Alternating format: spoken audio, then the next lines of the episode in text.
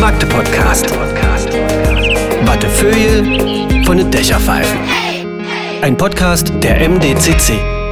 Hui, kann ich euch jetzt schon sagen. Magde Podcast, Folge 68. Ja, ich weiß, die letzte Folge äh, wurde mit 69 angekündigt. Das liegt aber daran, dass wir ja in dieser Zeit des Jahres sind, wo mittlerweile alle gar nicht arbeiten, sondern nur auf dem Weihnachtsmarkt mit Glühwein unterwegs sind und so. Ich will ja gar kein Blaming betreiben und gar keinem die Schuld zu schieben.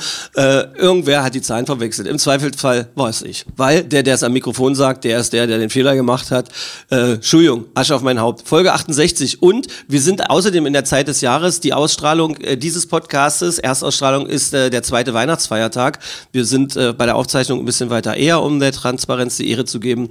Ähm, und da wisst ihr ja, Besinnlichkeit und so. Und zweiter Weihnachtsfeiertag, da dürfte auch jede Streiterei mit der Familie geklärt sein.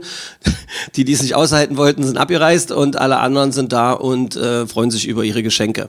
Äh, Dankeschön für Feedback. War ziemlich heftig, ehrlich. Äh, zum letzten Podcast habe ich alles so aufgenommen, gebe ich an gegebener Stelle auch äh, unter Umständen weiter ähm, und macht uns auch besser, möchte ich an dieser Stelle sagen. Für alle, die zum ersten Mal dabei sind, ähm, vielleicht weil sie jetzt, was weiß ich, verrutscht sind auf der Computertastatur äh, des jeweiligen jugendlichen Menschen, in dessen Kinderzimmer sie sich vor dem Weihnachtsstress verstecken. Der Magde-Podcast beschäftigt sich, wie der Name schon sagt, mit dieser schönen Stadt, ähm, die so viel Grün hat und früher mal, ich glaube, die drittgrünste Stadt Deutschlands war. Mittlerweile ist das nicht mehr so. Ähm, das ist die Stadt mit diesem schönen großen Fluss, der hier eine inspirierende Wirkung auf die Menschen hat, die hier wohnen. Ähm, die Stadt mit diesem bunten Hundertwasserhaus, welches das letzte ist, was Friedensreich Hundertwasser persönlich genehmigt hat. Die Stadt mit diesem großen Dom, mit dem Kloster unserer lieben Frauen. Wir haben ein Zoo mit einem neuen Nashornbaby und all das hört ihr in unterschiedlichen Facetten in allen anderen 67 Folgen, die ihr noch nachklicken könnt. Die sind alle auf eine bestimmte Weise sehr, sehr besonders und das liegt an den Menschen, die wir eingeladen haben. Und äh, der Mensch, der heute mir gegenüber sitzt, das war schon, wir sind uns auf dem Weg äh, vom und zum Klo schon das erste Mal begegnet, haben uns angelacht. Ähm, es ist eine junge Frau, die eigentlich gar nicht ein Magdeburger Mädchen ist. Wie, wie das passieren kann, kann sie uns auch gleich erklären. Sie arbeitet bei FJP Media, Kooperationspartner der MDCC, die diesen Podcast ja auch verantworten seit 1998. Und FJP Media ist ein Dachverband und dieser Dachverband macht extrem viele wichtige Dinge in bestimmten Projekten, die eigentlich normaler Lehrstoff und zwar jeden Tag sechs Stunden an den Schulen in der Welt sein müssten. Ist aber nicht so. Das ist wahrscheinlich nur eine Nuance, über die sprechen. Ähm, die Frau, die mir gegenüber sitzt, hat äh, krasse, geile, dunkle Locken, ein äh, Augenbrauenspiel, welches die ganze Zeit anzeigt, welcher Stimmung gerade, äh, welche Stimmung gerade vorherrscht, äh, eine kluge Brille mit noch klügeren Augen und ein freundliches Lächeln. Hallo Stefanie Goller. Hallo. Na, Na? du bist Journalistin, richtig geil war. Äh, was hast du gesagt? Äh, du bist nicht im Radio oder nicht mit Mikrofon oder so. Du bist eine richtige Ja, nicht, Printjournalistin. nicht im Audiobereich, genau. Ich bin eigentlich von Haus aus äh, Printjournalistin. Habe mal während meines Studiums angefangen beim Spiegel im Hauptstadtbüro in, in Berlin in der Assistenz. Oh, wann war das? Da, Gott, wann habe ich angefangen zu studieren? Das ist auch schon eine Weile her. äh, 2006. 2006. Verrückt, da habe ich doch mein Unwesen auch noch in Berlin getrieben. Bei diesem Radiosender. Bei welchen? Fritz. Fritz. hm. Haha. Die, diese sitzen die in Berlin? Sitzen die Talks, nicht in Potsdam? Die sitzen in Potsdam, aber Ja. natürlich äh, ist ja für Berlin und Eher Brandenburg. die Nachtstunden oder Alles. Frühstücks? Ich habe da, glaube ich, so ziemlich jede Sendung moderiert, die man machen kann. 2006 war ich eher bekannt für den Blue Moon, ja. Talksendung. Ja, ja. Äh, aber darum geht's ja gar nicht, sondern es geht darum, äh, du bist in Altmar geboren. Genau. Wo genau? Also geboren in Heinslehm, aufgewachsen in Lösewitz, ganz kleines Dorf bei Kalförde. Oh, ah, Ja? Kalförde ist bekannt für diese eine äh, Motorradfahrerin. Ich glaube, aus Kalförde Ah, kommt eine junge Frau, die klasse, klasse Cross fahren kann. Habe ich mal. Muss, äh, bei dir nicht bekannt, also ist es wahrscheinlich dann doch nicht so bekannt. Genau. Ich Aber ich sagte ja schon, Sport ist auch nicht mein Thema. Ja, stimmt. ähm, und dann? Berlin? Spiegel? Spiegel, Tagesspiegel, Magdeburg. Auf- oder Abstieg? Schöne Provokation gleich am Anfang. Na, ich gehe eigentlich mal dahin, wo es mich hinzieht. Und das sind auch nicht immer nur die beruflichen Gründe. Ich wollte eigentlich nie die Karriereleiter irgendwie ganz nach oben. Ich meine, du kennst die Medienbranche selbst. Das ist ja irgendwie auch ähm, ja, ein Workload ohne Ende und irgendwie permanent erreichbar. Das ist dann irgendwann vielleicht mit zwei Kindern äh, auch mal so ein Ding, wo man sagt, wie viel Raum will man der Arbeit eigentlich im Privatleben geben? Und ich glaube, das war der Grund, irgendwann nach Magdeburg zu kommen. Das ist Dafür der Moment, wo gerade ganz viele Leute in den Podcast kommen wollen, um dich zu drücken, glaube ich. Oh. Endlich sagt's mal wer. Endlich sagt's mal wieder jemand laut. Ja, na klar. Ich weiß nicht, wie es dir, was du in der Corona-Zeit gemacht hast, aber mir fiel das voll auf die Füße. Also ich hatte ein Homecaring mit einem Kleinkind, einem Homeschooling und einem äh, Homeoffice irgendwie mit 40 Stunden. Es kann einem eigentlich nur um die Ohren krachen und das war so der Punkt, wo ich sagte, okay, wo will ich eigentlich hin? Vielleicht hat Magdeburg mich an der Stelle ein bisschen gerettet, weil man muss dazu wissen, Magdeburg war schon immer meine Family Base. Also ich komme nicht aus Magdeburg, ich habe meinen Mann in Hamburg kennengelernt, der allerdings Magdeburger ist. Und als Cool. unser erstes Kind vor 14 Jahren zur Welt kam, war die Family Base immer hier und ich bin nach Berlin gependelt. Von Magdeburg aus. Von Magdeburg aus. Also ich hatte da sogar eine kleine Wohnung. Ich war sozusagen, ich habe immer gesagt, ich bin auf Montage, Montag früh los, Kind in die Kita gebracht, Donnerstagabend war ich wieder hier. Und das bis vor fünf Jahren, da kam die zweite Tochter zur Welt und da war es dann das Herz wirklich da, wo die Familie war. Und das war dann eigentlich das Ding zu sagen, okay, dann ist es halt Magdeburg und nicht mehr Berlin. Ähm, und das ist auch völlig in Ordnung. Dafür entdecke ich gerade jetzt erst sozusagen die schönen Seiten dieser Stadt, weil ich habe Magdeburg echt komplett übersprungen. Immer ein Bezugspunkt, aber ich wollte auch wirklich weg nach dem Abi. Was macht der Mann hier in Magdeburg? Der arbeitet bei der Bahn. Ah, okay, cool. Also ich wollte jetzt nicht zu privat werden, aber es hat mich jetzt sehr interessiert, wie, wie man als Magdeburger in Hamburg unterwegs ist. Aber wahrscheinlich war das in einer Partysituation.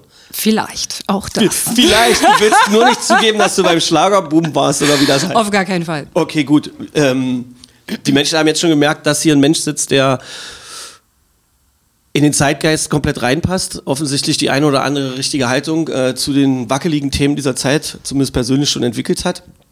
Ähm, dieser Dachverband, äh, von dem wir da gerade gesprochen haben, weshalb du auch hier bist, weil das Grundthema ist ja wirklich sozusagen die Medienkompetenz.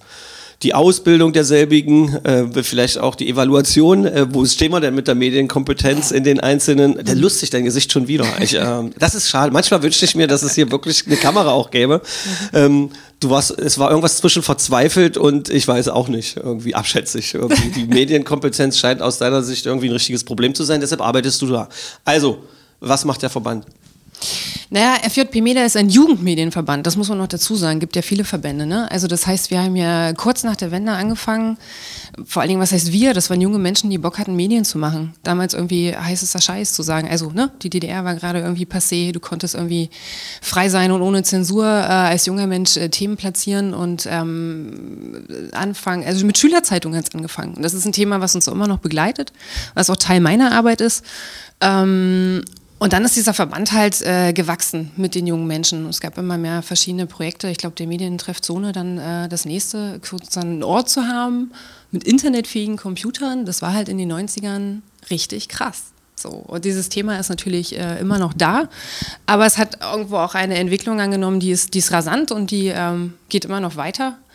Ähm, das Internet wird nicht weggehen. Ich glaube, darüber können wir uns schon einigen. Und, Ja. ähm, FJP Media hat, wie gesagt, mit Schülerzeitung angefangen und alle Projekte, die wir machen, da gehört das Projekt Versprechen dazu, äh, der Medientreff, wir haben die Servicestelle Kinder- und Jugendschutz, ähm, die leider über 2024 hinaus jetzt vom Land nicht mehr gefördert wird, was für Sachsen-Anhalt extrem traurig ist. Mit Ähm, welcher Begründung? Nur Geld alle? Oder haben sie es irgendwie es schwülstig bisschen, verpackt? es bleibt ein bisschen, ein bisschen intransparent. Ich, ich kann es ehrlicherweise, kann ich diese Frage Okay. nicht ähm, äh, in Gänze beantworten. Fakt ist, dass die Förderung ausläuft. Ähm, ist doch nicht so, dass Sachsen-Anhalt äh, Kinder- und Jugendschutz ähm, äh, nicht mehr fördern will, das nicht, aber es wird höchstwahrscheinlich zumindest nicht mehr in dieser Verfasstheit als Teil des Verbandes die Servicestelle ähm, äh, als Teil von FLP Media machen. Und das heißt in erster Linie, dass da erstmal ein großes Netzwerk auch wegbricht und ähm, das dann gegebenenfalls auch von einem anderen Kooperationspartner oder Dienstleister erst wieder aufgebaut werden muss. Und das ist schon irre, weil mein persönlicher Eindruck ist, es Medienkompetenz und das ist das, was wir in allen unseren Projekten machen, mal mit einem kreativen Schwerpunkt, mal mit einem Präventionsschwerpunkt oder auch mal, wenn wir jetzt Richtung Hate Speech gehen, so ein sehr explizites Thema äh, nehmen, ähm, äh, wird ähm, es ist diese Medienkompetenzförderung, die wir machen, finde ich so in Sachsen-Anhalt nicht. Es gibt einzelne Player und wenn wir uns irgendwie alleine mal die Schulbildung angucken, da passiert viel, da wird auch viel passieren, ich bin zuversichtlich, aber auch im Vergleich zu anderen Bundesländern steckt das einfach voll in den Kinderschuhen. Wir machen das als Jugendmedienverband, ja, das, wir ticken ja in dem Sinne auch nicht und können auch nicht agieren, agieren wie ein Unternehmen, das ist doch völlig in Ordnung. Aber wir sind dran an diesem Thema ganz lange und haben wirklich extrem gutes Know-how und wir haben äh, sozusagen die Verbindung Schülerzeitung, kreative Medienarbeit, wie ich sie noch mache, plus halt äh, die problematischen Seiten des Internets und der Mediennutzung. Ähm, das zusammen unter einem Haus, unter einem Dach gibt es halt in Sachsen-Anhalt so nicht. Ja, und das ist halt extrem schade und wird, Gibt es bessere Beispiele? sein. Weil du angesprochen hast, äh, andere Bundesländer wären uns da voraus. Was, was gi- gibt es da für vergleichbare Dinge? Naja, also viele Sachen, ähm, so beispielsweise wie so eine Art Medien-Scout-Ausbildung, wir machen die auch, wir nennen sie Media-Scout, also Media wegen FJP-Media, aber es im Prinzip steckt äh, vom Ansatz her das Gleiche drin, zu sagen, du empowerst junge Leute, du bildest sie aus ähm, über ein paar Tage in Medienthemen. Ja, also gehst vielleicht rein mit dem Thema Cybermobbing, weil ist ein Riesenthema. Du gehst rein mit dem Thema, weiß nicht, Regeln für den Klassenchat, äh, wie miteinander umgehen. Du gehst aber auch rein mit was sind denn kreative Tools, die du nutzen kannst für dich als Mensch, als Schüler, als Schülerin? Ähm, wie umgehen mit KI? Ja, also einfach diese Themen, die da neu aufkommen, nicht scheuen. Und wir besprechen die mit, mit Kids, geben ihnen Methoden an der Hand und sie tragen das in ihrem jeweiligen Wirkungsbereich. Das ist natürlich in erster Linie oft Schule weiter. Also du gehst als 7-, 8 Klässler in Klasse 5 und sprichst halt über das Thema äh, Regeln im Klassenchat. Ne? Also warum sind die wichtig? Warum macht das irgendwie Sinn? Äh, was ist Cybermobbing? Wie kann man darauf reagieren? So Geschichten, ja. Und wir machen das halt in diesem sogenannten Peer-to-Peer-Ansatz. Sowas macht ähm, NRW beispielsweise auch. Peer-to-Peer-Ansatz müsstest du erklären, weil wir auch Menschen haben, die mit der Sprache ein bisschen Probleme haben, also mit dieser Art Sprache. Ja, das stimmt. Ähm, es ist gar kein Problem. Es ist halt so, dass ähm, dieser Peer-to-Peer-Begriff, den habe ja nicht ich erfunden und sage ihn auch nicht, weil es irgendwie toll ist, jugendliche englische Das war auch keine benutzen. Kritik, ich Nee, nee, wollte ist nur eine richtig. Brücke bauen zu allen, die Genau. zuhören. Ich höre nur manchmal diesen, Wor äh, diesen Vorwurf, ne? So diese. Ähm, also- Ja, Vorwurf ist doch scheiße. Also da sind Nein, wir uns ja, glaube ich, also das, Regel Nummer eins, egal welches Problem, auch im, in der Medienkompetenz, erstmal selber mit gutem Herzen davon ausgehen, dass auch die anderen mit gutem Herzen erstmal dabei sind. Und dann kann man darauf alles aufbauen. Und insofern nimmt meine Nachfrage wirklich als gut, Ja, ja. gutherzig. Nein, ich verstehe das, alles gut. Also Peer-to-Peer, ähm, die Jugendlichen untereinander, ne? Also nicht ich als Erwachsener äh, gehe dahin in Lehrermanier und erkläre denen was und äh, vermittle ihnen Wissen, sondern ich, ähm, die Jugendlichen machen das untereinander. Peer-to-Peer. Ähm, genau, also ich gebe ihnen halt noch ein paar Methoden an der Hand. Das ist ja der Ausgangspunkt meiner Arbeit. Das, das ist ja so toll, in einem Jugendverband zu arbeiten, weil der, das, das, was ich zuerst machen muss, ist immer die Perspektive unserer Zielgruppe einnehmen. Ja, also ich bin sozusagen nicht die Lehrerin und möchte ich auch gar nicht sein, sondern ich muss immer schauen, so, okay, wer wird da sitzen? Die sind irgendwie, keine Ahnung, 6 bis 26, meistens sind sie eher so 12 bis 16. Wie ticken die eigentlich? Und ich gehe auch nicht dahin mit dem Anspruch, alles zu wissen, sondern ich lasse mir auch gern von ihnen was erklären oder überhaupt auch die Themen setzen. Ich gebe höchstens Anstöße, Denkanstöße. So. Ähm, richtig, genau. Also im Peer-to-Peer-Ansatz Medienkompetenz zu vermitteln und vielleicht kommen wir da gleich nochmal drauf, weil am Anfang ich guckte so kritisch oder auch leicht verzweifelt, weil es ist ein Riesenthema.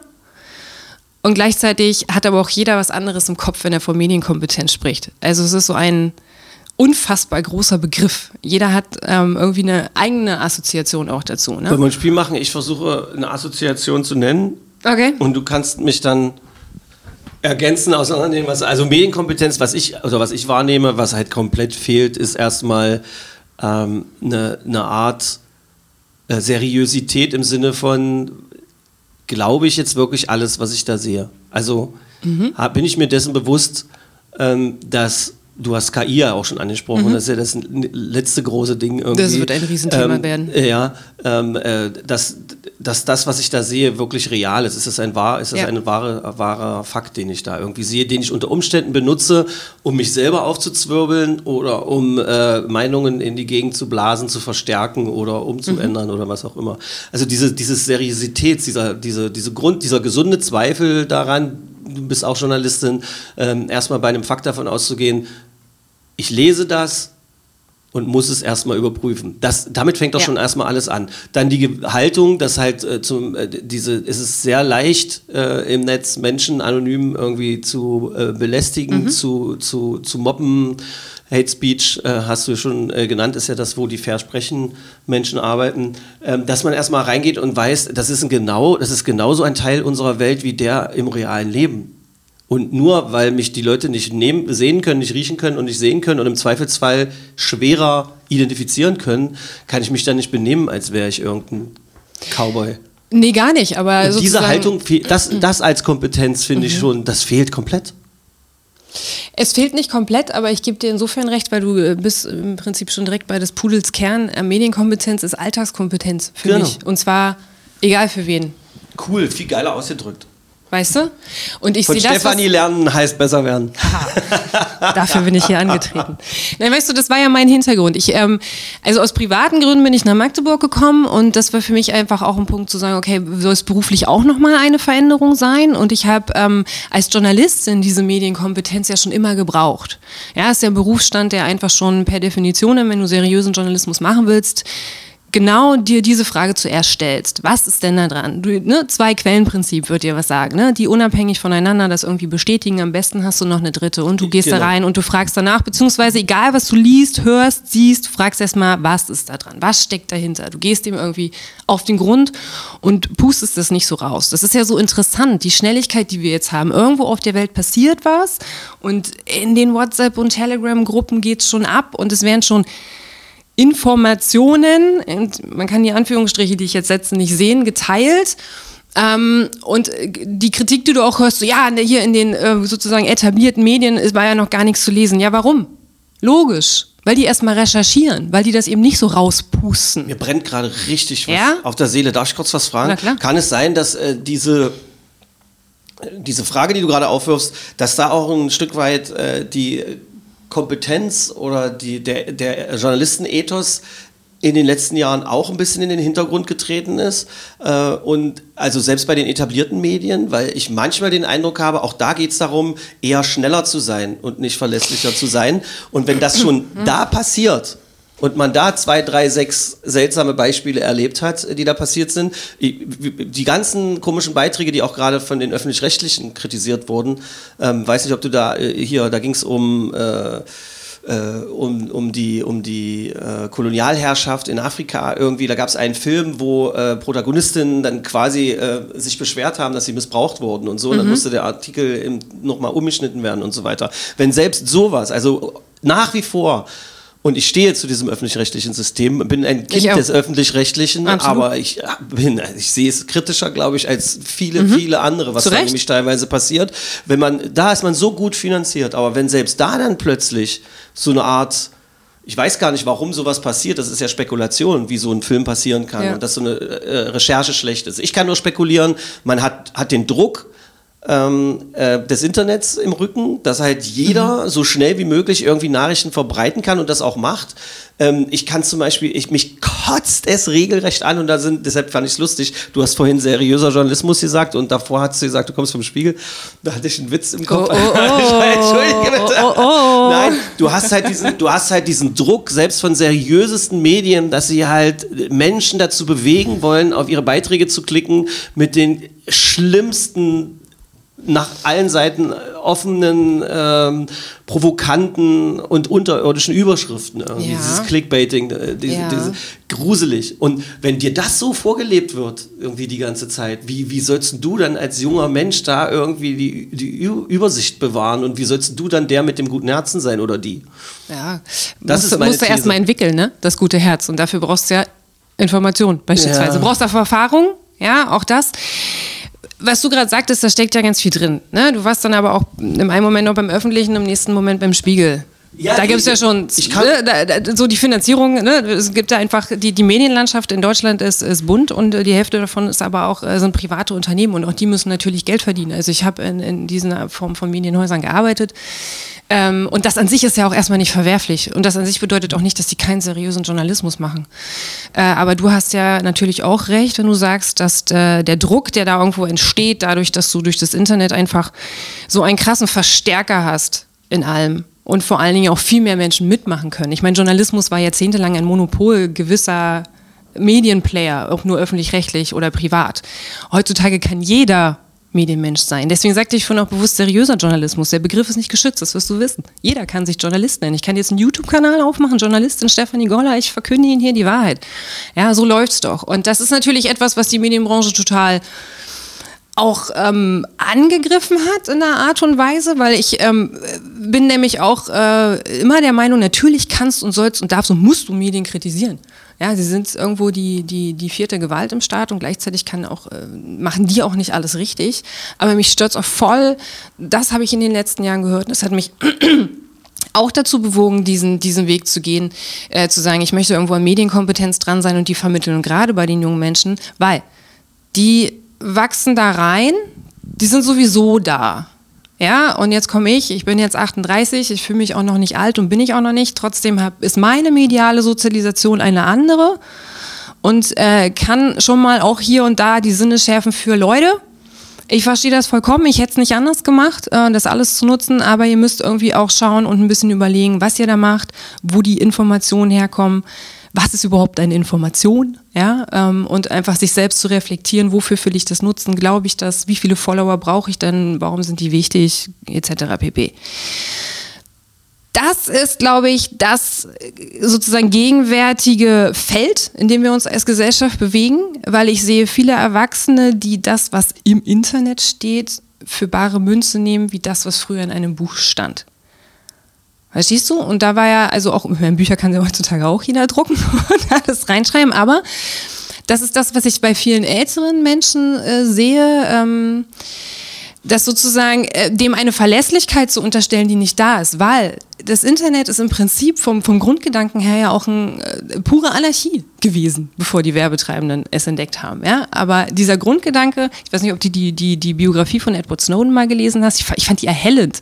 Ja, also so wie, wie, das anfing, so die Anfänge des Internets zu sagen, so man kann da jetzt irgendwie rein und man kann sich austauschen und miteinander vernetzen. So.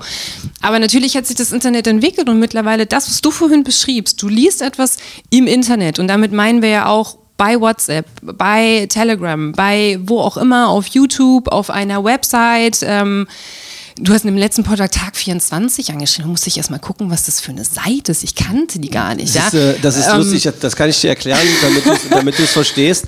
Äh, ich hab, die sind mir aufgefallen, ähm, weil die plakatiert haben hier in Magdeburg, mhm. Tag 24. Dann äh, habe ich den nächsten Link bekommen, weil äh, Olli und Jan im, in, äh, in diesem wirklich sehr empfehlenswerten Fest und Flauschig Podcast äh, mhm. sich über die lustig gemacht haben, ähm, weil die immer aus deren Podcast einfach Halbsätze rausgenommen genommen haben, ja.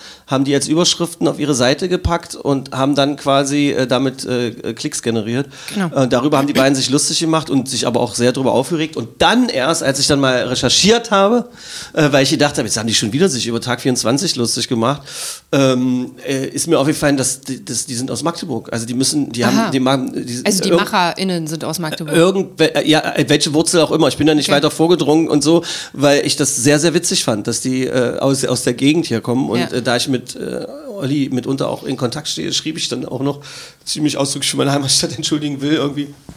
Ähm, und dann rutschte es mir mal im Podcast raus. Äh, also weil, ja. weil das für mich, für mich, mein, in meinem persönlichen Dialog mit meinen anderen Persönlichkeiten im Kopf äh, ist Tag 24 das äh, geflügelte Wort für unseriöser ja. Überschriften Ballerei, um Klicks zu machen. Ja, und es scheint sich zu rechnen. Das naja, kotzt mich ja am naja, meisten ich mein, das, naja, klar, also das ist ja immer noch äh, sozusagen ein Finanzierungsmodell äh, im Internet, halt über Werbung und die generierst du halt über, über ne, ähm, Views, Page Impressions, wie Unfassbar. das alles heißt. So.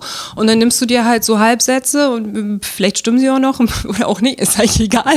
Hauptsache, dein Werbekunde sieht so und so viele äh, Views auf, auf der Anzeige und, und somit verdienst du dein Geld. Dem geht es überhaupt nicht darum, Nachrichten Daten zu generieren ja, und, und Informationen heißt, Was das doch heißt, du. Ja, das du, heißt halt, du dass bringst, du Medienkompetenz brauchst. Das ja, heißt du halt, bringst halt, Leute dann, aber dann brauchst du ja nicht nur Medienkompetenz bei. Äh, Informationskompetenz. Bei, brauchst ja nicht nur Medienkompetenz bei Leuten, die selber Medien machen wollen. Nein, du brauchst eine Consumer-Kompetenz ja. und du brauchst ja dann in der Wirtschaft auch mal eine Art Kompetenz, ja. aber da bist du dann schon im Bereich von äh, wieder von, von, von Haltung und Anspruch. Ist mir egal, äh, wer da die Klicks und womit gemacht hat irgendwie und ich hau das Geld da rein. Sollte ich da vielleicht mal drüber nachdenken? So als, naja, das wirst du als Mensch, der im Kapitalismus Geld verdienen willst, nicht machen, sonst kannst, brauchst du, keine Ahnung. Und da sind ne? wir wieder. also, aber das ist, das ist genau auch eine Facette, ne? Also was sich da auch alles mischt. Also ich nehme mir, boah, weiß nicht, ich nehme so ein erfolgreiches Format wie Seven vs. Wild, da haben wir den Magdeburg-Bezug wieder, ne? Äh, Fritz Meinecke. Im Prinzip Und ich gebe es ehrlich zu, ich guck's auch. Ja, es ist ein bisschen Voyeurismus dabei, aber es ist natürlich auch tatsächlich Survival drin, aber es ist irgendwo auch eine ganz tolle Marketinggeschichte. Steht ja auch drüber, muss ja gekennzeichnet sein. Aber es ist letztendlich. Ist ja jetzt irgendwie, hat irgendwie Probleme gehabt, der hat sich ja rausgezogen irgendwie und macht jetzt wieder relativ äh, für sich allein irgendwelche Filme. Aus Survival oder aus Seven vs. Äh, Wild? Nee, aus, aus Seven vs. Wild, wenn ich das richtig verstanden naja, er habe. Also. musste nach 24 Stunden gehen, also weil sie kein Trinkwasser gefunden haben und sein Irgendwas- Companiero irgendwie ähm, auch, dem ging es nicht gut so, also es war wirklich ähm, Pech, glaube ich, also so wie du es vor der Kamera siehst. Ich war ja auch nicht mit dabei. Genau. So. Ich habe nur gesehen, dass er jetzt Filme für sich allein macht und auch immer so geschrieben hat, so habe ich es nur gesehen, endlich mal wieder allein und so weiter. Und Ja. dann kommentierten die Leute gleich, ich wette, du bist gerade eine halbe Stunde von der letzten Autobahn weg und drehst diese Filme hier und so weiter. Und da sind wir dann wieder bei dem, Ja, bei dem, wo man da, äh, wo man Das ist übrigens total interessant, wenn wir mit dem, also sowas wie Hate Speech oder angefeindet werden im Netz. Ähm, ich weiß nicht, wie es dir ging. Ich bin als Kind aufgewachsen, immer in einer Gruppe, total gemischt, so auf dem Dorf. Ja, wenn mir langweilig war, hieß es, geh raus. Und dann allen anderen ging es ja auch so. Und dann hast du da irgendwie zusammen abgehangen mit extrem unterschiedlichen Persönlichkeiten. Also ich habe von Kindesbeinen an gelernt, mit Leuten umzugehen, die ich auch echt blöd fand. So. Aber die, gibt's halt auch, ist ja auch völlig okay. So. Aber wenn es da in der Gruppe irgendwie mal Beef gab, den hast du irgendwie geklärt. Also Beef, Stress, äh, ne? oder irgendwie irgendwie beleidigt oder du selbst beleidigt wurdest. So. Was passiert heute? Diese Beleidigungen begegnen den jungen Menschen eigentlich permanent. Ist ja teilweise auch, ja, Jugendsprache, ähm, will mich gar nicht zu weit aus dem Fenster lehnen, ich stand noch nicht auf dem Jugendpresseball, wir haben einfach so ein paar Jugendwörter äh, mal in den Mund genommen, einfach nur so für die Zwischenmoderation. Bei den Erwachsenen kam es an und von den äh, Kids kriegt man hinterher Feedback, das Feedback, dass das schon echt peinlich war, beziehungsweise dass diese Jugendwörter, du kannst die ja oft nicht mehr eins zu eins übersetzen, also nicht nur mit einem Wort, sondern die haben wirklich einen Bedeutungskontext. Ja, und dann bist du halt ruckzuck nicht nur peinlich als erwachsener Mensch, sondern sagst, drückst mit dem Wort auch etwas aus, was in der, der Jugendgruppe, wolltest. ja, genau, was du gar nicht, ne, was halt einfach, weiß ich nicht, eine sexuelle Konnotation hat, was auch immer. Muss man wirklich Und du aufpassen. weißt es nicht. Ich weiß es Das nicht, ist- genau, ist- genau. Also das ist wirklich noch krasser kodiert, als so wie wir uns damals ausgedrückt haben. Also man braucht wirklich schon, äh, ja, wie so eine Art ähm, Fremdwörterbuch dafür. Ähm, Du hast gerade. ich will nur sagen, dass genau mit Beleidigung, was ich feststelle, Genau. ähm, das ist eine These und die ist, also Medienwirkungsforschung steckt ja auch noch in den Kinderschuhen, ja. Es gibt so ein paar schlaue Bücher schon dazu, aber die sind immer ganz doll mit dem erhobenen Zeigefinger und alles immer schlimm und es geht nur bergab und die Menschheit, weiß ich nicht, kann das nur zugrunde zu tun, gehen. Dass die das finde ich auch doof. Dass die ForscherInnen viel zu alt sind eigentlich, um sich damit wirklich auseinanderzusetzen? Ich mag immer diese pauschalen Urteile dazu nicht. Weiß ich nicht. Naja, weil, weil, weil, Keine Ahnung. Ja, weil es Ich glaube, es gibt eine, Ske- ich glaube, wir machen eine Methode, ganz egal, was ich mache, die, ähm, die nenne ich Medienbiografie. Und die ist ziemlich cool. Letztes Mal hatte ich auch mit, ne? Also wie gesagt, ich bin 38, Jahrgang 85. So, und dann war noch eine Schulsozialarbeiterin mit dabei, die war ein bisschen jünger als ich. Lass sie 32 gewesen sein. Da gab es schon Unterschiede. So, und dann hatten wir die jungen Leute, die waren so siebte, achte Klasse. Und ich habe mal mitgebracht Kassetten. Schallplatten. So ein altes DDR-Radio. Ich weiß nicht, hatten so Namen. Annette. Annette, So. so nett, so hießen die, äh, Ja. ob sie jetzt mit Stereo Und waren oder nicht. da so sitzen dir halt Kinder gegenüber, denen du dich ja durchaus schon auch noch irgendwo ähm, verbunden fühlst äh, und, und die sehen das erste Mal eine Kassette. Mhm. Und in dieser Kassette, du wirst dich auch erinnern können, das war auch eine, ne, wir haben uns die damals überspielt. Ne? Du kannst dich erinnern, wenn du für deinen Crush heißt er heute, für deinen Schwarm oder für deine Freundin eine Kassette Baujahr zusammengestellt zwei, Ich bin hast. Baujahr 72 und komme aus der Generation, Ja. Mhm. wo die Leute, die Westplatten hatten, sogar Geld bekommen haben dafür, dass sie die Kassetten für dich von Platte direkt auf Kassette überspielt haben. Genau. Und damit die Einzigartigkeit, ein, Einzigartigkeit der Platte erhalten blieb, wurde immer ein Song weggelassen auf der Kassette. So, das war damals irgendwie. Ah. Ja, ja. Und ich will nur ganz kurz einhaken, was du gerade mit diesem Beschimpfen auch gesagt hast. Ich finde, das hat sich so entwickelt und das und da dann habe ich kurz davon abgesehen, da nochmal einzuhaken, weil ich dann auch dachte, jetzt sind wir hier Baujahr 85, Baujahr 82 und erzählen, äh, 72 72. und erzählen, so viel Zeit muss sein, äh, und erzählen jetzt hier irgendwie was, worüber äh, 15-Jährige einfach nur lachen. Also als ich in dieser Gang, von der du gesprochen hast, bei uns äh, hatte das was mit Tischtennisplatten zu tun Ja. oder einem kleinen Fußballplatz hinten dran. Und die schlimmste Beschimpfung, die es mal gab, war du Arschloch oder du Wichser. Und dann wurde aber abgeklatscht und es ging meistens darum, dass du irgendjemanden beim Fußball verletzt hattest Ja. oder dass du irgendwie jemanden äh, das Flaschengeld nicht pünktlich zurückgegeben hast, um dir eine neue Carena zu kaufen Ja, oder sowas, ja.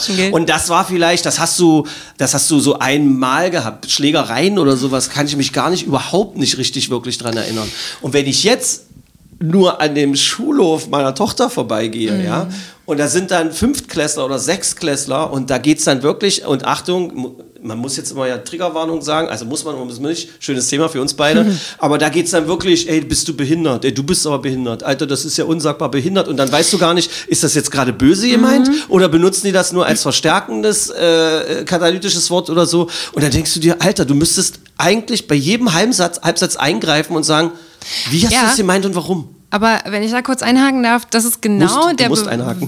Be der Bewertungsmaßstab, den du anlegst als Kind deiner Generation. Ja, na klar. Das ist auch überhaupt gar kein Vorwurf, das ist so. Ich glaube aber, dass diese Generation genau das gerade neu verhandelt. Und ich glaube, für die ist das halt mitunter Slang und auch echt nicht schlimm. Sich so, ne? Das, das find, ich finde das auch total schwer auszuhalten. Aber also diese Normen ähm, und auch diese moralischen Bewertungsmaßstäbe, denen wir uns hier verbunden fühlen und ich glaube auch in dieser, sagen wir mal, Vor-Internet-Zeit, also die Zeit, wo sozusagen diese Verfügbarkeit für Privathaushalte äh, nicht gegeben war, schwebten mir da so jahrzehntelang in so einem Konsens was das so betrifft. Ja, und dieser Konsens wird total aufgeweicht. Und das ist aber auch Kultur. Ich habe Kulturwissenschaft mal studiert. Ich habe ja nicht irgendwie Journalismus oder so. Ich habe Kulturwissenschaft studiert. Journal alle, die Journalismus studiert haben, sind keine Journalisten und zumindest keine guten. Ich ja, bin aber ich habe ich hab mit, an, weißt du, ich hab mit Anfang 20 da gesessen und dachte mir so, Gott, was mache ich hier eigentlich? Ja gut, also boah, jetzt verstehe ich, was die damit meinen. Also äh, ich glaube, ich bin durch dieses Studium plus Lebenserfahrung jetzt auf so eine Art, und das klingt jetzt auch schon total bescheuert, Reflexionsebene angelangt, wo ich einfach erkenne, dass das nichts Festes ist und das natürlich durch das Internet und, und die Vernetzung und der Austausch darüber, der viel schneller passiert, mit viel mehr Protagonisten. Es ist kein, kein, äh, keine Frage mehr, die nur Forschende und, und Intellektuelle und PolitikerInnen äh, und Literaten irgendwie verhandeln. Jeder mischt irgendwie mit. Nee, ja? das sehe ich. Ich wollte gerade, das ist spannend, dass du das sagst. Dieses Neuverhandeln hat mir gerade wahnsinnig Angst gemacht, weil ich wollte dir gerade die ist Frage ja stellen. Frau, Frau Kulturwissenschaftlerin, die, die, die Schrägstrich Journalistin. Historikerin bin ich auch noch, ja, also Schrägstrich Multi- Historikerin. Multitalent. Ich werde immer kleiner hier an meinem Tisch. Ähm, die, äh, jetzt hättest du sagen müssen, noch kleiner und dann hätte ich gesagt, ist das jetzt Bodyshaming? Haha, das hast du witzig. gesagt. Ja, genau. Ich habe unseren Dialog vorweggenommen. Ähm, ich habe dieses Verhandeln macht mir halt Angst, weil ich glaube auch wahrzunehmen, dass die, dass, dass ein bestimmter Teil diese Sprache rauslässt. Ein, ein elitärer, aufwachsender Teil, der äh, von den Eltern auserkoren ist oder aufgrund der äh, sozialen Situation und so weiter, dass die nicht ganz so derbe in dieser Sprache mit dabei sind, wie es halt die breite Masse der Generation verhandelt. Habe ich zumindest Oh, ich den glaub, Eindruck. Weil ich kann nicht mir nicht absehen. vorstellen, dass im Bundestag irgendwann äh, in 30 Jahren oder sowas äh, Ich stell mir vor, die eine stehen Sie Fraktion da sagt, so- ob du behindert bist, habe ich gefragt. Nee, äh, ich habe die Triggerwarnung ah, viel- vergessen, viel, Entschuldigung. Viel, viel besser noch, nur so, ey Bro.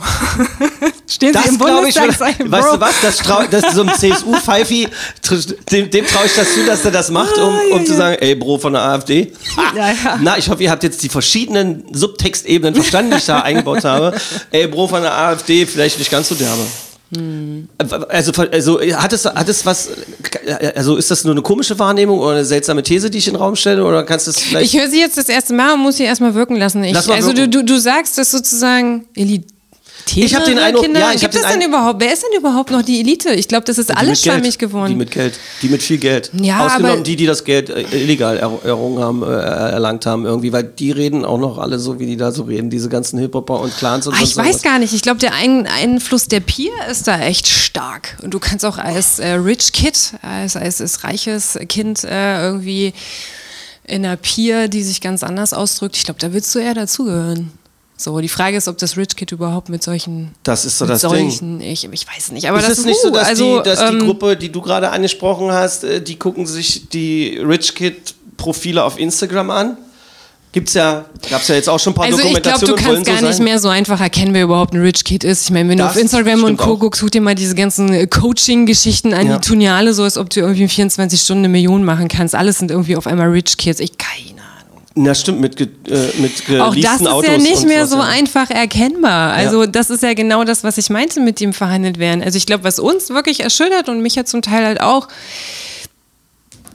was gilt denn jetzt gerade? Was ist denn jetzt irgendwie die Norm? Worauf kann ich mich denn verlassen? Kann der, versteht der Gegenüber mich tatsächlich noch so mit der Sprache, die ich verwende? Oder Während du? du diese Frage stellst, fällt mir ein, dass du gesagt hast, das Internet war am Anfang Anarchie. Da hatte ich schon das erste Mal den Gedanken Ja. vorhin, was ist es denn jetzt?